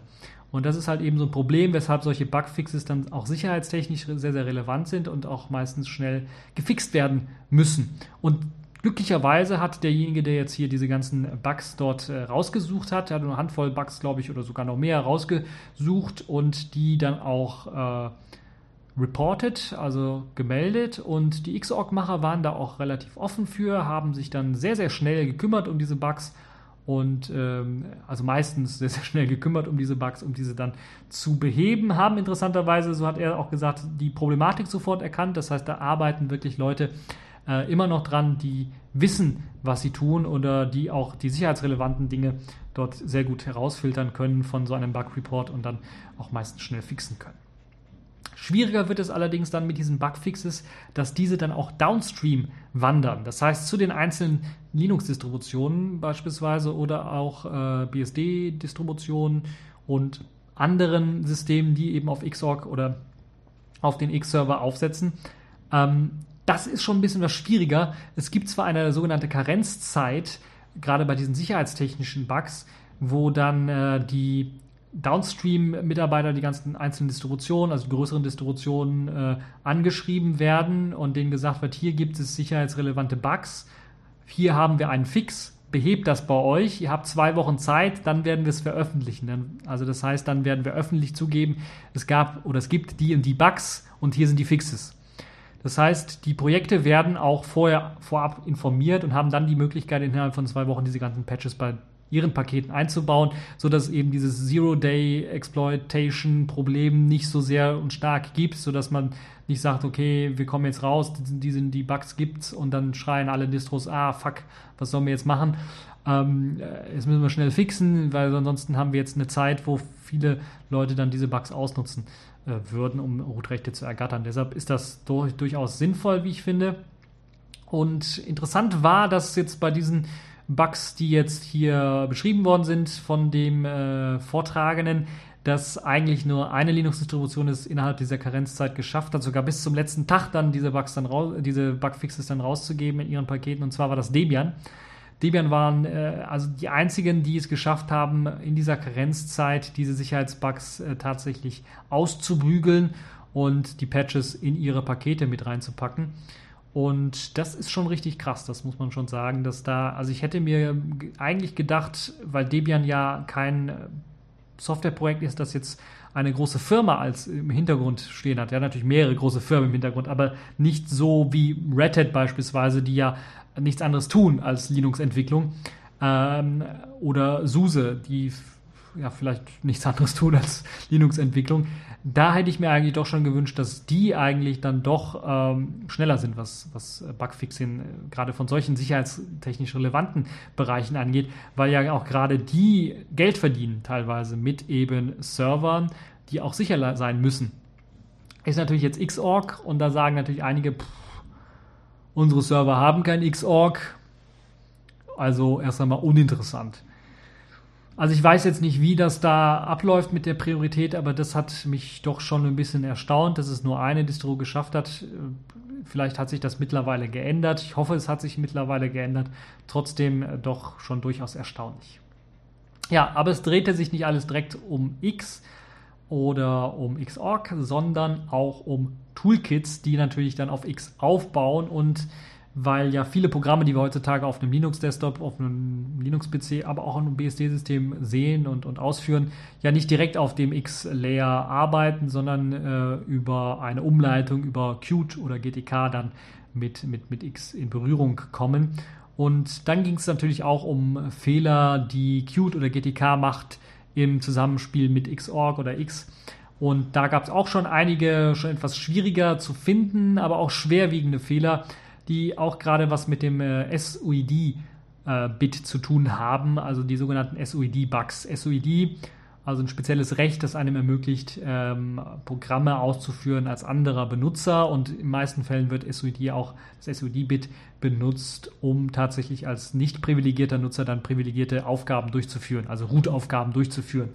Und Bugs sind natürlich in dem Fall dann auch problematisch, weil wenn man da ausbrechen kann und nicht äh, mehr machen kann mit diesem SOID-Flag oder mit, mit, mit den äh, privilegierten Rechten, als man eigentlich äh, machen dürfte, dann ist man halt eben root oder quasi root und dann kann man halt eben äh, vieles machen, was man nicht so gerne möchte. Und da gab es halt eben etwas mehr Schwierigkeiten, äh, was die Kommunikation mit den Entwicklern angeht, die dann äh, doch teilweise desinteressiert, äh, würde ich mal, würde ich das Ganze mal behaupten, von dem, was ich da gelesen habe auf den Folien, ähm, oder nicht einsichtlich waren, was bestimmte Bugs angeht. In, in beiden Lagern, in Qt und in GTK. Lager finden sich da also die gleichen äh, Leute, die dann diese Sicherheitsprobleme erst einmal gar nicht als Sicherheitsprobleme wahrgenommen haben, beziehungsweise gesagt haben, nö, ist kein Sicherheitsproblem. Da war es also schon ein bisschen was schwieriger. Ich hoffe, dass es in Zukunft etwas besser wird, aber es zeigt ja auch eines, und das zeigt auch der ganze Talk, ähm, äh, das, deshalb hat er ja diesen Talk auch gehalten, dass man oder dass er vor allen Dingen möchte, und ich, ich würde mich äh, dem anschließen, dass man X endlich über Bord wirft und vielleicht doch noch schneller auf Wayland pusht und schneller auf Wayland äh, viele Dinge dann umstellt. Und ähm, das ist, glaube ich, auch schon fast eine sehr, sehr gute Überleitung zu einem weiteren Thema, nämlich einem Gerät, das bereits schon auf Wayland läuft das Spielzeug der Woche. So würde ich das mal bezeichnen als Kategorie. Oder äh, weil ich in Zukunft vielleicht auch mehrmals darüber berichten werde, schon äh, besser vielleicht die Kategorie Jolla der Woche. Nämlich, es gibt ein kurzes Update zum Jolla. Da habe ich nämlich vieles, vieles zusammengetragen, was mir jetzt über die Zeit, wo ich das Gerät schon habe, aufgefallen ist und was es dort für Neuerungen und Änderungen gab. Also ein weiteres interessantes Technikthema. Jolla hat nämlich ein weiteres großes Update für das Selfish OS herausgegeben, das auch noch vor dem äh, Ende des letzten Jahres auf die Version 1025 und dort gab es viele, viele kleine Bugfixes in vielen, vielen Programmen, unter anderem auch im Mail-Programm, besseren Mail-Support gibt es dort. Das heißt, äh, diejenigen, die Probleme hatten, beispielsweise beim Anmelden an ihrem Mail-Server mit äh, Passwort und, und Benutzernamen, das sollte jetzt weniger Probleme bereiten, auch das Abholen von Mails und das Senden von Mails äh, dementsprechend etwas weniger Probleme bereiten. Es gab natürlich auch Bugfixes im Browser. Leider ist immer noch nicht äh, das, der Landscape-Modus verfügbar. Liegt aber ganz einfach daran, dass es einfach kein Bug im Browser ist, sondern ein Bug in der Gecko-Engine, die in der Qt 5-Anbindung da irgendwie läuft und die kann irgendwie kein Landscape beziehungsweise äh, macht dann komische Sachen ich habe mal Landscape aktiviert im Browser und äh, das verzerrt ordentlich und äh, macht halt komische Sachen. Deshalb äh, macht es schon Sinn, das zu deaktivieren. Es gab dann auch äh, ein großes Bugfix-Paket für den Android-Support. Der hat jetzt äh, insbesondere in Sachen Audio- und Videoverbesserungen äh, bekommen. Zum einen, was die Geschwindigkeit angeht für Audio und Video, zum anderen, was die Synchronisation angeht von Audio und Video. Da gab es hier und da, mir ist es nicht so häufig aufgefallen, muss ich ganz ehrlich sagen, aber ich habe es gehört von einigen. Audio und Video waren nicht immer synchron, bei YouTube-Videos beispielsweise oder auch im, im Besonderen, wenn man im Webbrowser irgendwelche Videos sich angeschaut habe, also Firefox, Opera oder was man dort äh, als äh, Android-Browser dann installiert hat äh, und sich dann dort Videos angeschaut hat, waren die nicht immer synchron. Das wurde behoben. Außerdem wurde auch die Lautstärke von Android-Apps behoben oder angehoben, würde ich mal sagen. Nicht vollständig behoben, würde ich sagen, weil es gibt immer noch Probleme. Also ich hatte ein Problem, dass auf einmal die Lautstärke bei Android-Sachen komplett weg war und ich dann einmal kurz neu booten musste oder zwei oder dreimal neu booten musste, bis das dann wieder funktioniert hat. Ähm, das war so ein bisschen seltsam, aber ich habe jetzt mittlerweile gelernt, es gibt ja auch äh, Lautstärke-Regelungen äh, für Android, die man sich runterladen kann als Programm und dann kann man tatsächlich auch die Lautstärke der Android-Applikationen separat steuern, äh, was ähm, manchmal äh, doch als kleines Workaround notwendig ist für das eine oder andere Programm.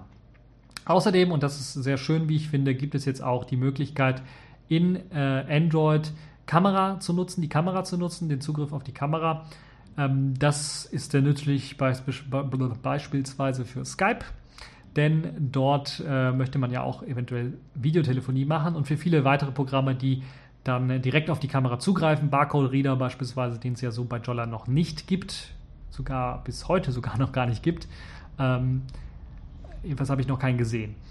Ähm, in Sachen Programmen hat sich allerdings bei Jolla auch eine ganze Menge im Store gemacht und getan.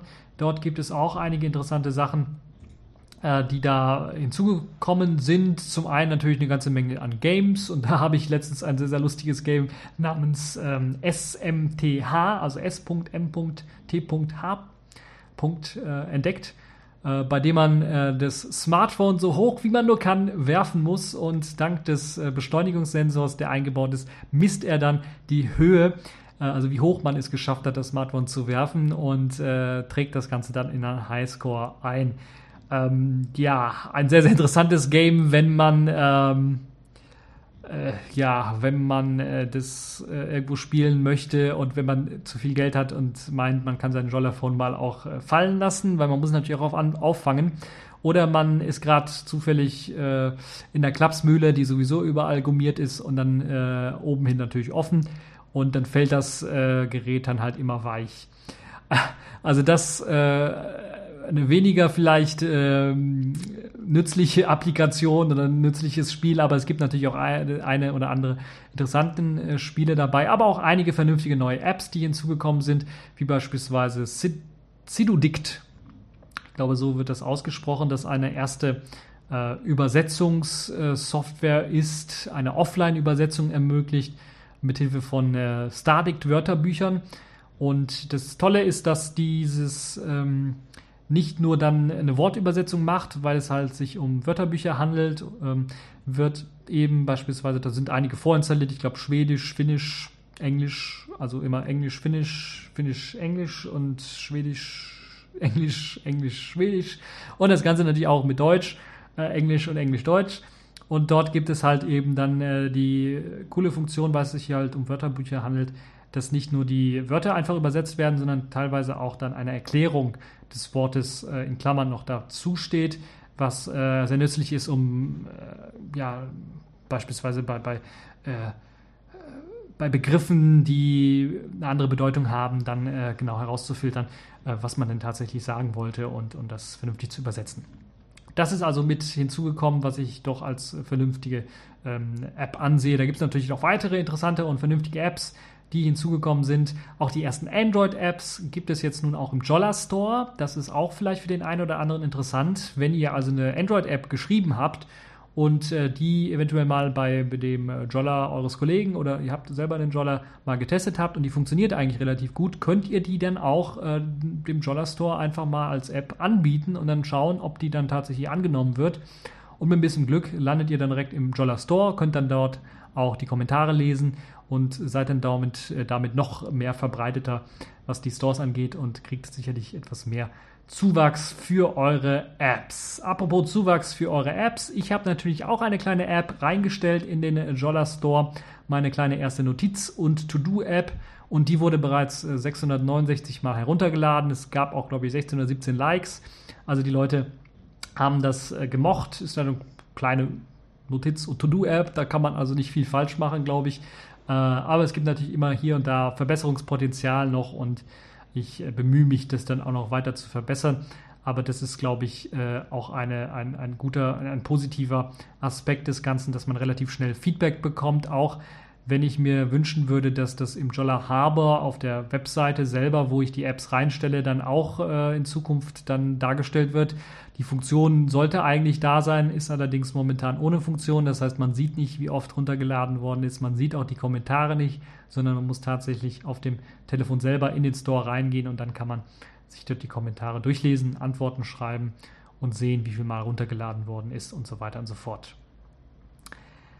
Für diejenigen, die nicht mehr darauf warten wollen, auch noch in der Entwicklung befindliche Selfish OS Software zu nutzen, den kann ich nur auf openrepos.net verweisen. Das ist ähm, eine ja, Plattform, die im Grunde gestartet worden ist, weil Nokia die alte Plattform für das Migo beispielsweise eingestellt hat, wo die Software eben bereitgestellt worden ist. Und Premiere wurde halt OpenRepos vor allen Dingen auch für das Migo entwickelt, dass man dort dann Programme parken konnte oder dort, dort eine Möglichkeit hat, eine Repository bereitzustellen für eben äh, die alten Migo-Programme, wenn man die weiterhin updatet und weiterhin pflegt. Äh, ich verweise noch immer darauf, dass diese Geräte immer noch, äh, wenn man bei eBay mal schaut, sehr, sehr nicht sehr, sehr billig sind, sondern auch immer noch sehr, sehr teuer zu bekommen sind, die Nokia N9-Geräte beispielsweise. Und äh, dass äh, es äh, jetzt durch eben OpenRepos beispielsweise auch eine, eine Software-Verwaltung hm, gibt, die weiterhin die alten Programme pflegt äh, was heißt alten Programme, die, die Programme, die vorher im Nokia Store waren, dann pflegt, sodass man die runterladen kann. Und auf openrepos.net gibt es halt halt eben auch eine Selfish OS Sektion, beziehungsweise es gibt immer mehr Selfish OS Anwendungen, die sich dort auch finden. Meistens sind es halt eben Anwendungen, die sich gerade noch in der Entwicklung befinden oder eben Anwendungen, die ähm, es nicht in den Jolla Store schaffen würden, weil sie den, Ansp den, äh, den, äh, den Anspruch oder den, ähm, äh, sagen wir mal, den Voraussetzungen, die man braucht, um in den Jolla Store reinzukommen, nicht ganz genügen. Das sind so Sachen wie beispielsweise, dass man äh, äh Imports hat von irgendwelchen QML-Bibliotheken, die äh, nicht in den Harbor, also in den Jolla Store mit reinkommen dürfen momentan und ähm, ein paar weitere Sachen, die einfach schlichtweg äh, noch nicht erlaubt sind oder noch nicht freigeschaltet worden sind, die also beim Jolla Store abgelehnt werden, die Programme.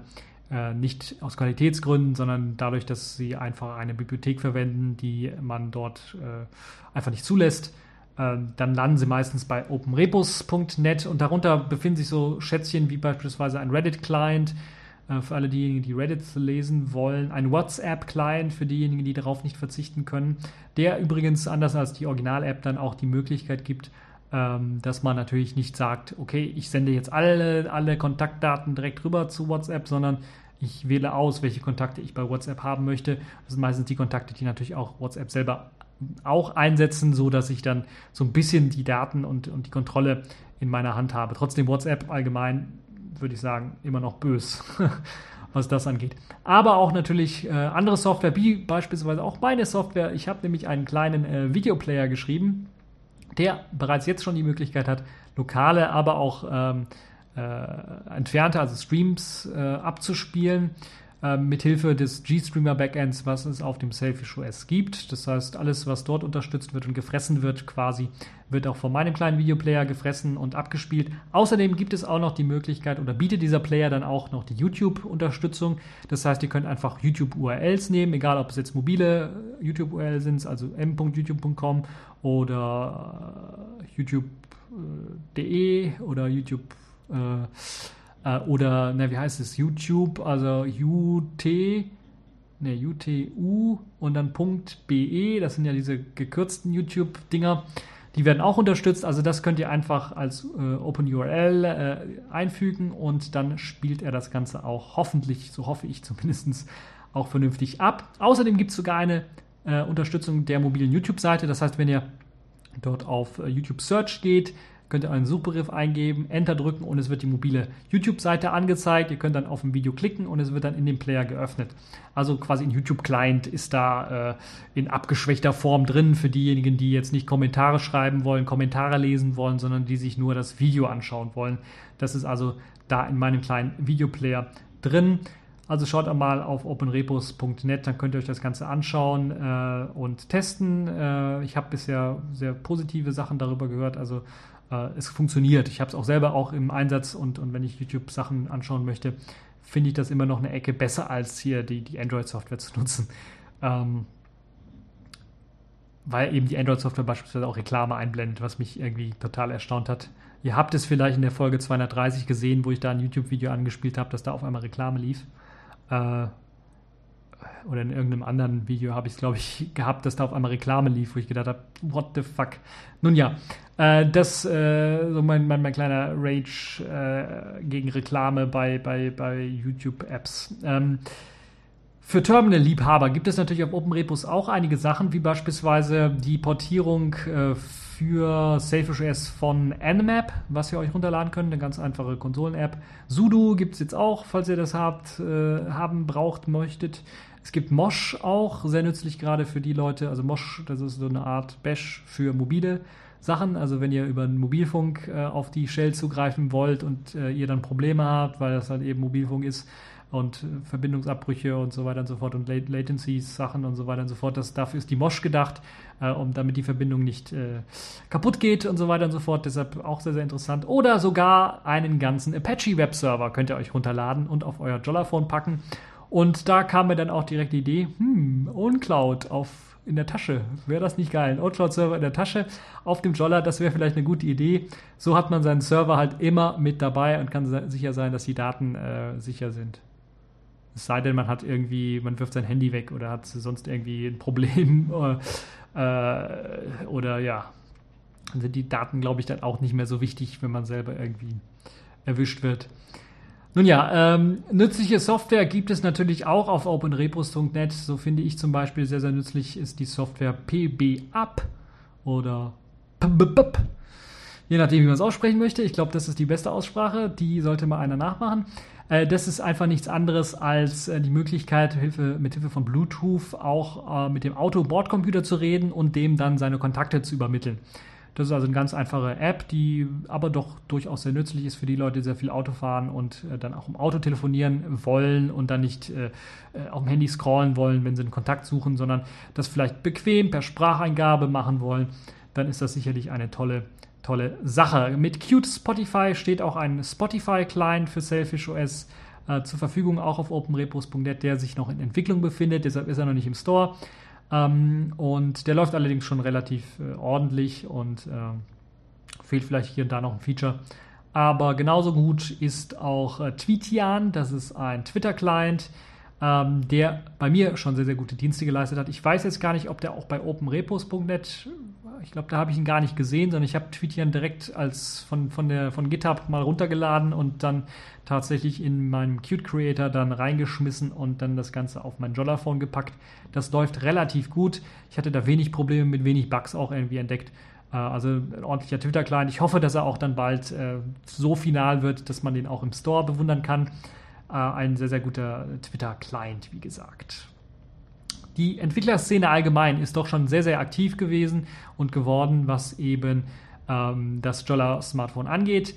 Ähm, auf talk.memo findet man, also talk.memo.org findet man sehr, sehr ein sehr, sehr aktives Forum, was auch Entwickler angeht, die dort äh, beispielsweise neue Funktionen für ihre Programme diskutieren, aber auch komplett neue Programme vorstellen und neue Apps vorstellen für Selfish OS, Tipps und Tricks geben, die teilweise sehr nützlich sein können. So beispielsweise habe ich die Akkulaufzeit des, des, Jollers äh, sehr stark erhöhen können, dadurch, dass ich den NFC-Chip einfach mal ausgeschaltet habe oder den Dienst, der nach NFC abfragt, ausgeschaltet habe.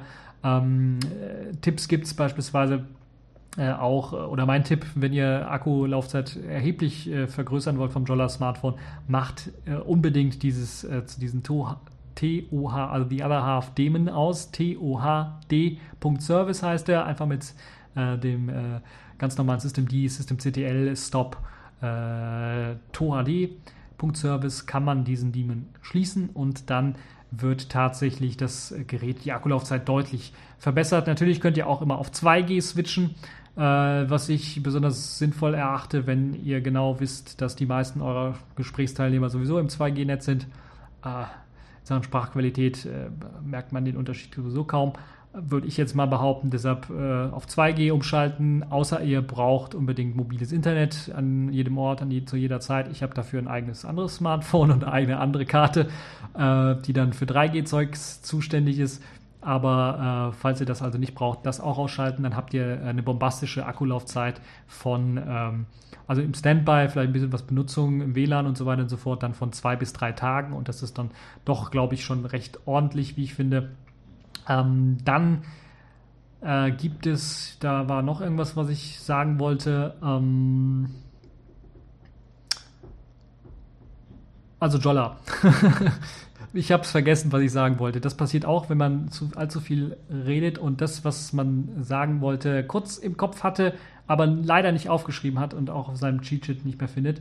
Ähm, also das Jolla Smartphone auf jeden Fall äh, in, in, guter Entwicklung. Ach so, das, was ich sagen wollte und erwähnen wollte, ist zum einen, es gab eine kleine Kontroverse beim Update auf die Version 1.025 für alle Entwickler, die sich vielleicht ein bisschen was mehr mit Kernel-Entwicklung und eigenen Kernel für Jolla, äh, für, für Selfish OS äh, beschäftigen wollten. Dort ist nämlich der Bootloader zugemacht worden. Aus unerfindlichen Gründen. Äh, das hat was mit dem neuen Recovery-Modus zu tun, der da irgendwie mit eingebaut werden sollte, um das Gerät halt schneller ja, wiederherstellen zu können und auch etwas sicherer zu machen für die normalen Nutzer. Es ist allerdings, wie die Jolla-Macher gesagt haben, äh, das ist nicht gewollt gewesen, dass da irgendwie was dicht gemacht wird, ein Feature gestrichen wird für die Leute, die einen eigenen Kernel installieren wollten. Es gab nämlich schon einige Stimmen, die gesagt haben, jetzt schmeiße ich meinen Jolla in die Tonne. Äh, wartet doch mal ab, seid nicht immer direkt so auf 180, wenn es um sowas geht. Es ist halt blöd, dass das jetzt passiert ist, aber es betrifft halt nur euch. Ihr müsst selber sehen, dass ihr eine, innerhalb der auch der Entwicklergemeinde eine sehr, sehr kleine äh, Randgruppe nur seid. Und das heißt, wartet auf das nächste Update und ich hoffe, dann bei dem nächsten Update wird es eben das Problem nicht mehr geben. Ansonsten gibt es immer die Möglichkeit, den Bootloader wieder offen zu machen, wenn man dann es einfach äh, downgradet auf eine ältere Version oder komplett auf die äh, erste Version downgradet, dann hat man den wieder offen. Äh, und äh, also das äh, ein Tipp für, für die Leute, die, wo, äh, wenn es darum geht. Das andere, was ich noch erwähnen möchte, ist eine positive Nachricht. Für alle, die gesagt haben, Jolla wird sich nicht durchsetzen. Jolla ist das meistverkaufteste oder, naja, nicht das meistverkaufteste, aber es ist zumindest, es hat iPhone äh, 5C und 5S in Finnland überholt, was die Verkäufe angeht. Das ist schon mal vielleicht ein gutes Omen. Natürlich tickt, äh, ticken die Uhren in Finnland ein wenig anders, aber ähm, weil Nokia ist ja auch ganz groß, ist ja klar, weil eben äh, Nokia immer noch, äh, äh immer noch Tradition äh, in Finnland hat. Deshalb ist da, sind die dort die Verkäufe von Nokia Smartphones und, und, und Phones allgemein etwas höher. Ähm, aber trotzdem, es zeigt zumindest, dort hat man ja den ersten Mobilfunkanbieter DNA und von, von dem stammen eben die Daten. Äh, das es durchaus Sinn macht, das vielleicht mal nach Europa weiter zu expandieren. Also mal hier zur Deutschen Telekom, vielleicht nicht so gerade, aber vielleicht Vodafone, O2, äh, was es so alles so gibt, mal hinzugehen und zu sagen, hier, äh, bietet das doch mal an, das Jollaphone. Ähm, vielleicht jetzt noch in dem, in dem jetzigen Status, vielleicht noch nicht, vielleicht nach dem nächsten Update, was dann hoffentlich einige Bugs wieder beseitigen wird, das ganze System dann vielleicht ein bisschen mehr aus dem Beta-Status in einen finalen Status verwandelt. Also das würde ich mir wünschen. Vielleicht auch äh, dann, wenn das Gerät wirklich final ist, dann äh, das in ganz Europa dann etwas breiter aufstellen zu können und dort mit den Mobilfunkanbietern dann mal ein bisschen was zu reden. Ich glaube, die Zahlen DNA, äh, die dienen, glaube ich, dann als gutes Argument, dass man sagen kann, es hat sich hier vor dem iPhone platziert, was die Verkaufszahlen angeht. Das könnte sicherlich für den einen oder anderen durchaus interessant sein, der dann damit eventuell Werbung machen möchte. Ja, das also dazu, das also das Spielzeug der Woche oder äh, eine neue Kategorie, wie ich es jetzt sagen würde, das Jolla der Woche. Dann wird, äh, werde ich wahrscheinlich, äh, oder ich werde mich selber zwingen, dann fast jede Woche oder vielleicht jede zweite Woche dann mal so ein kleines, kurzes Update zum Jolla zu geben und vielleicht auch vielleicht zu den Programmen, die ich dafür entwickelt habe. Ich habe da schon was in der Hinterhand, kann ich euch sagen, äh, das so ein bisschen die Browser-Problematik auf dem Jolla-Phone so ein bisschen beseitigen soll. Ähm, äh, aber seid gespannt auf die nächste und die übernächste Woche. Kommen wir zur Kategorie Pfeife der Woche, denn äh, dort habe ich mal wieder äh, die Bundesregierung ausgesucht. Die Bundesregierung und ihre DE-Mail. Dort gab es nämlich auch einen sehr interessanten Vortrag auf dem 30.C3. Deshalb würde ich das wieder mit dem Anfangsthema so ein bisschen was verknüpfen, äh, das sich unter anderem ähm, äh, Bullshit Made in Germany genannt hat äh, und so ein bisschen auch über die E-Mail äh, sich ausgelassen hat. Da waren noch viele andere Sachen, die äh, da angesprochen worden sind, aber ich möchte das doch schon so ein klein wenig dann doch äh, vorstellen. Und das Interessante war, dass das von äh, jemandem vorgestellt worden ist, der tatsächlich auch in der Anhörung für die, die, äh, für die DE-Mail dann gefragt worden ist und der hatte da äh, doch schon gesagt, dass er sich schon doch ein wenig äh, geängstigt hat, als er dem Uhl gegenüber saß. Und Uhl, ihr wisst nicht, wer der Uhl ist. Uhl ist der. Wer sich ins Internet begibt, kommt darin um. Das, Das ist der Uhl oder auch. es wird regiert von Sicherheitsbeamten. Genau, Deutschland wird von Sicherheitsbeamten regiert. Ähm, das ist also dieser Uhl und äh, der saß also diesem Uhl entgegen äh, gegenüber und dann hat er doch schon ein bisschen Schweißausbrüche, weil er dann doch ein bisschen was Angst bekommen hat, was er dann da erzählen sollte. Nun ja, kurz nochmal zusammenfassend zur DE-Mail. Ich hatte es ja, glaube ich, auch letztes Jahr mal angesprochen gehabt, diese, diese Schnapsidee der Bundesregierung. Ähm, die E-Mail-Adressen rauszugeben, nur gegen Ausweis beispielsweise, so dass man einen direkt immer identifizieren kann. Alle Mails, die irgendwie ankommen bei jemandem, gelten als zugestellt. Das heißt, man hat auch eine Verpflichtung, regelmäßig in dem E-Mail-Konto äh, dann äh, nachzuschauen, ob man nicht gerade eine, Klage am Hals hat oder was weiß ich, äh, was der Staat da von einem will oder eine Behörde. Und dann der Knaller, natürlich jede E-Mail kostet 39 Cent pro Mail. Also pro Mail, nicht so irgendwie, ja, eine E-Mail-Adresse 39 Cent. Nein, pro E-Mail müsst ihr 39 Cent äh, bezahlen. Eine SSL-Verschlüsselung ist zwar eingebaut, allerdings keine Ende-zu-Ende-Verschlüsselung. Das heißt, das hört, die Verschlüsselung hört da auf, wo die Mail beim Provider landet. Äh, und apropos Provider, das sind natürlich nur drei, vier Provider, die das machen, also äh, beziehungsweise ein Provider, der das macht und nur drei, vier Server, die in ganz Deutschland stehen. Ähm, und natürlich wird das dann entschlüsselt dort auf dem Server, damit die Antivirensoftware dann die E-Mail scannen kann. Merkt ihr, wo das Problem liegt? Also, das klingt ja erst einmal alles vernünftig. So, Virenscanner, wow, warum nicht? Äh, aber was passiert denn eigentlich, wenn ich jetzt hier eine GPG-verschlüsselte Mail über mein E-Mail-Postfach sende? Und es landet bei dem äh, ja, E-Mail-Server. Dann versucht der Virenscanner die Mail zu scannen. Und ja, er kann sie nicht entschlüsseln. Also was passiert dann? Wird die eventuell weggeworfen? Wird die gar nicht zugestellt? Und ich meine, sie wird, wurde zugestellt und sie wird nicht zugestellt. Wenn ich natürlich jetzt noch eine Empfangsbestätigung haben möchte, muss ich natürlich ein bisschen was mehr drauf zahlen auf diese 39 Cent. Dann kriege ich auch eine. Ähm, um sicher zu gehen, dass dann wirklich die E-Mail ankam, aber wer, die wenigsten werden das dann wohl machen wollen, weil Geld für E-Mails, das ist ja, das ist eigentlich unglaublich. Äh, und es hilft natürlich auch nichts gegen Phishing, Java, Flash, äh, Exploits, die es da so gibt, oder irgend- jeglichen sämtlichen HTML-Blödsinn, den, den man sich so anfallen, äh, einfallen lassen kann und den man natürlich an so eine E-Mail dann dranhängen kann. Ähm, also dieses, äh, ihr müsst euch das mal vorstellen, also wo, also da fällt mir eigentlich nicht mehr viel zu ein. Was soll man denn, also das ist, also es ist eigentlich so, Alter, wenn ich du wäre, dann würde ich ja lachend in die Kreissäge rennen. das sollte zumindest der machen, der das erfunden hat, weil 39 Cent. Man kann sich nur gegen den Ausweis anmelden.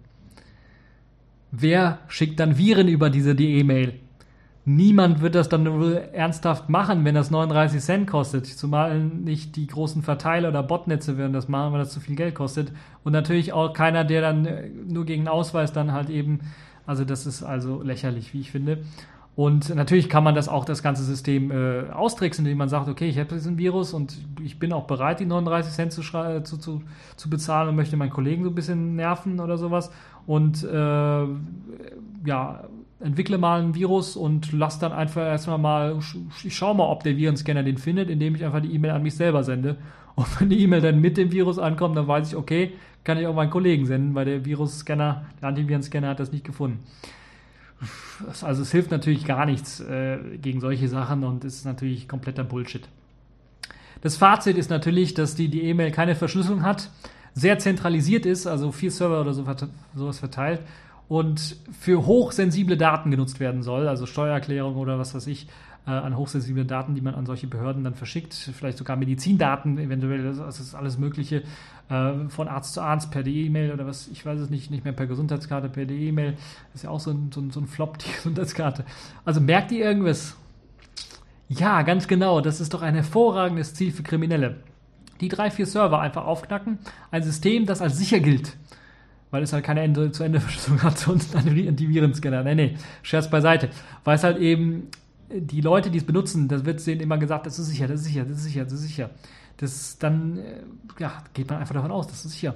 Irgendwann mal plappert es nach und äh, schaltet den Verstand ab und sagt, okay, das ist sicher, was die Behörden mir da aufschwatzen wollen. Und wenn man natürlich keine Ahnung von dem ganzen Bereich hat, dann ist es äh, als potenziell sicher, muss man das dann wohl ansehen. Und na gut, das, äh, der, der Zustand der DE-Mail zeigt dann doch schon, dass es seit 2011 keine wirkliche Weiterentwicklung von DE-Mail gab. 2013 gab es dann halt eben das neue E-Government-Gesetz, wo man dann plötzlich gemerkt hat, dass diese Sicherheitsstandards, die man bei der DE-Mail hat, sehr stark abweichen von den staatlich vorgeschriebenen Standards. Und dann wurde halt eben ähm, äh, diese Sondersitzung eingeladen, äh, Sondersitzung äh, einberufen, wo dann Leute eingeladen worden sind, ähm, die dann äh, darüber sprechen sollten, was sie dann zur E-Mail halten und wie man das Ganze dann sicherer machen kann. Und um das Problem zu beheben, dass es halt eben irgendwie nicht den staatlich vorgeschriebenen Sicherheitskriterien entsprach, hat man einfach mal eine juristische Neu- äh, angeregt, indem man gesagt hat, das Entschlüsseln der E-Mail beim DE-Mail-Anbieter äh, ist juristisch keine Übermittlung der Daten. Das heißt, wenn ich da mein, meine DE-Mail schicke und die entschlüsseln das auf ihrem Server, dann ist es das gleiche wie, dass meine DE-Mail von meinem Computer direkt zu über den über den über den äh, DE-Mail-Anbieter direkt zu meinem Empfänger wandert. Und die Entschlüsselung da drin, ach, die, die, das ist keine Übermittlung, also wird da nichts entschlüsselt. Da wird zwar faktisch was entschlüsselt, aber pff, juristisch sagen wir nö. Das sind also die Tricks, mit denen man hier arbeitet und dem, mit denen man versucht, die DE-Mail sicher zu machen. Da könnt ihr euch vorstellen, was das für ein riesengroßer Reinfall ist, wenn man mit solchen Typen zu tun hat, die das ganze Gesetz dann wirklich auf die Beine stellen sollen und das mit dem E-Government-Gesetz dann äh, letztes Jahr dann auch äh, in Einklang gebracht haben. Ähm, quasi eine Entschlüsselung verstößt nicht gegen das Verschlüsselungsverbot. So würde das, äh, ich das mal als Satz zusammenfassen. Das ist wirklich äh, sehr, sehr krass, war auch, auch auf den Folien zu sehen zu diesem Vortrag, ähm, den ich auch euch nur herzens, äh, den ich euch wärmstens empfehlen kann oder wärmstens ans Herz legen kann, diesen Vortrag euch mal ganz genau anzuschauen, weil es neben der E-Mail und diesem ganzen Blödsinn, den ich jetzt hier äh, erzählt habe, dann auch noch äh, weitergeht mit weiteren Sachen wie Schlandnetz und, und, und andere schönen Sachen und natürlich auch den ganzen Hintergründen, also welche Firmen und welche Beraterfirmen denn dort eigentlich im Hintergrund zuständig waren, was eigentlich mit der Post war und ihrem E-Postbrief, warum sich das nicht so richtig durchgesetzt hat und so weiter und so fort. Also sehr, sehr interessantes Detail äh, oder Details, die man dort raus ähm, äh, fischen kann aus äh, dem Vortrag, kann ich euch durchaus nur empfehlen. Noch besser ist, glaube ich, aber auch die E-Mail in Bezug zur Rechtsverbindlichkeit. Dort wird nämlich auch damit argumentiert, dass diese Rechtsverbindlichkeit oder dass diese rechtsverbindlich sind, weil sie der Provider signiert. Und dazu kann ich jetzt nur noch sagen, Prost, Prost Neujahr. Ich hoffe, ihr hattet alle Spaß und Freude an dieser TechView Podcast Folge. Äh, das war's auch schon für diese TechView Podcast Folge. Es gibt äh, eine Kategorie der Woche, die ich jetzt mal rausgelassen habe. Das ist die Distro der Woche, obwohl ich da einen Kandidaten hatte, nämlich äh, Seduction 2013-01. Kann ich euch empfehlen. Schaut euch das an. Ich habe es selber noch nicht gemacht, deshalb will ich da nicht allzu viel drüber reden. Ich kann nur sagen, äh, neuer 312er Kernel, ähm, KDE SC 411 4, soweit ich weiß, also nicht das allerneueste, aber immerhin und natürlich äh, stabile oder eben unstabile SID-Basis. Könnt ihr, je nachdem, wie ihr wollt, euch das mal anschauen. Das ist also die, glaube ich, allererste Distro für 2013, die rausgekommen ist. Deshalb ganz kurz nur im Nebensatz erwähnt, die Distro der Woche. Äh, kann ich euch wärmstens empfehlen. Und diesen Ton, den ihr hier hinter mir gehört habt, das war nicht irgendwie der Ton hier aufhören, schnell aufhören, obwohl das sehr, sehr gut gepasst hat, sondern äh, das war der Ton für mein Akku, Akku leer. Und äh, das wundert mich dann doch schon wenig, dass der Akku jetzt schon leer ist, aber pff, äh, macht ja nichts. Ähm, und zwar, das war nicht das Jollaphone, das war ein anderes Telefon. Also das Jollaphone, das äh, macht solche Spirenzi nicht, wenn der Akku leer geht, sondern das informiert einem äh, auf etwas ähm, äh, diskretere Weise, dass es äh, gleich leer ist mit, mit dem einfachen kleinen Beep. und das Beep dann für jeden Prozentsatz, den er unter 10% dann bekommt. Nun ja, ähm, das war's für diese TechView Podcast Folge. Ihr habt äh, dann hoffentlich noch genug Motivation und seid noch nicht so blau äh, von dem neuen, äh, von dem Neujahrsfeiern, dass ihr dann nächste Woche wieder reinschalten könnt zur nächsten TechView Podcast Folge. Und das war's für diese Folge und ich hoffe, äh, wir sehen uns nächste Woche wieder und bis zur nächsten Folge.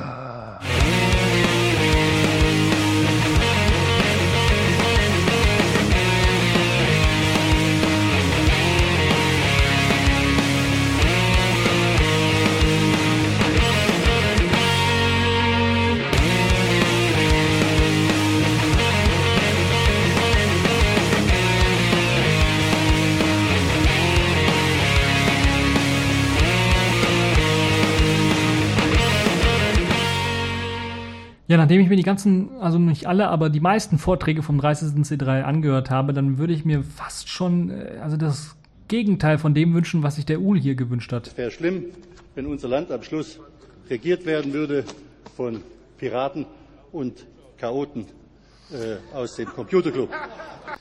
Weil Chaoten sind tatsächlich jetzt am Werk und das mit der großen Koalition sieht auch alles sehr, sehr schwarz aus. Achtung, das war ein Wortspiel. Naja, ähm, das also zu meinem kleinen Outtake hier.